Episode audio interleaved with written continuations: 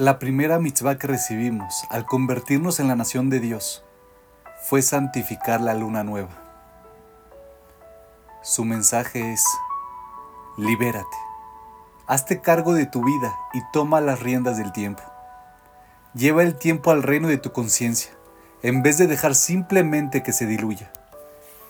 Aprovecha sus segundos, sus minutos, sus horas y sus días para la elevación espiritual en vez de esclavizarte a ellos. ¿Dónde comienza este proceso? Con la decisión de hacer que este momento sea importante. Como judíos, tenemos esta capacidad. Nunca tenemos que ser víctimas del tiempo. Por el contrario, tenemos la fuerza de aprovechar el tiempo para propósitos productivos, para elevarlo, llenando nuestros días con significado podemos esforzarnos por encontrar y aceptar el plan de Dios para esta etapa de nuestra vida.